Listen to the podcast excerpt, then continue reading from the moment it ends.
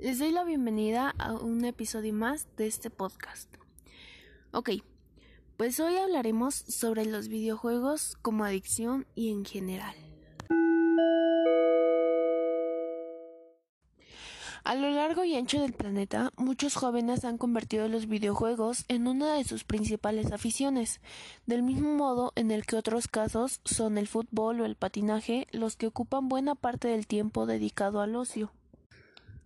De hecho, lo que antes era un pasatiempo con mala prensa y que no estaba bien aceptado socialmente, hoy se ha normalizado tanto que hay una subcultura que reivindica abiertamente esta clase de entretenimiento e incluso existen torneos y campeonatos mundiales centrados en videojuegos específicos. Esto es lo que se le conoce como eSports. Sin embargo, el hecho de que muchas personas valoren muy positivamente el uso diario de esta forma de entretenimiento no hace que la adicción a los videojuegos deje de existir. La adicción a los videojuegos es lo que ocurre cuando la dependencia hacia las partidas de videojuegos se vuelve tan intensa que se dedica al menos cuatro horas diarias a esta actividad, suponiendo esto la desatención de todo tipo de obligaciones y responsabilidades. Ventajas del uso de videojuegos. Existen numerosas e importantes ventajas para los programas de la dependencia. Entre estas destacan, como punto número uno, son una forma de entretenimiento divertida que no debe ser incompatible con realizar otras actividades, incluso al aire libre. Como punto 2, favorecen la concentración, la atención selectiva, la MCP, la MLP, la agilidad mental y la aptitud vicioespacial. 3. Desarrollan la coordinación óculo-manual y los reflejos así como el tiempo de reacción. 4. Presentan un buen entorno para el aprendizaje, ya que desarrollan la curiosidad y la creatividad, pueden favorecer las aplicaciones creativas. Número 5. Favorecen la autoestima. 6. Muchos videojuegos son educativos y disminuyen la probabilidad de conductas problemáticas. 7. Favorecen la socialización al formar parte de una comunidad de jugadores. Número 8 y último, pueden mitigar el estrés.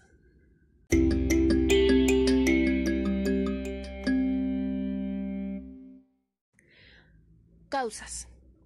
Las causas son diferentes en cada paciente por lo que no es posible establecer un único origen del problema, sino que hay que individualizar el caso de cada paciente. Estudiando cada caso en particular se logrará un diagnóstico más pertinente.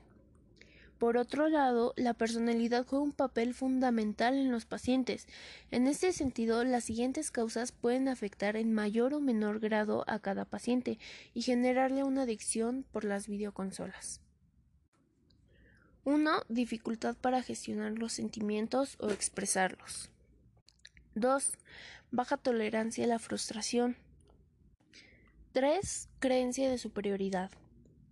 4. La retroalimentación que devuelven los videojuegos al subir de nivel.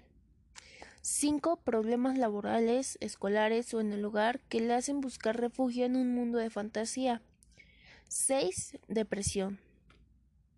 Factores familiares familiares con adicciones o mala relación con la familia, factores sociales, situación desfavorable en casa, factores escolares, malas notas o bullying de los compañeros, factores individuales, poco autoestima o actitudes rebeldes.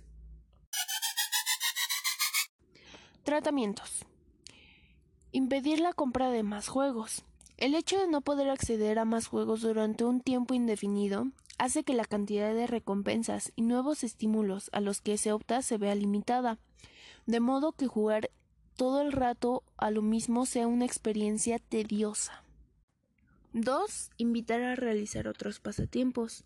Ocupar el tiempo en otras actividades ayuda a romper con el ciclo del juego, ya que presenta otras rutinas y pensamientos estimulantes.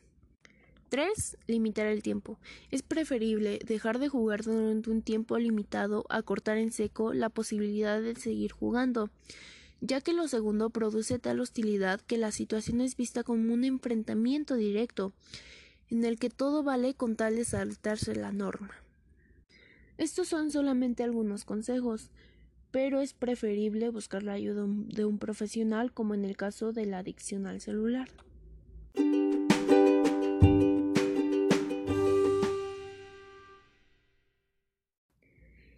Y una vez más, hasta aquí me despido yo.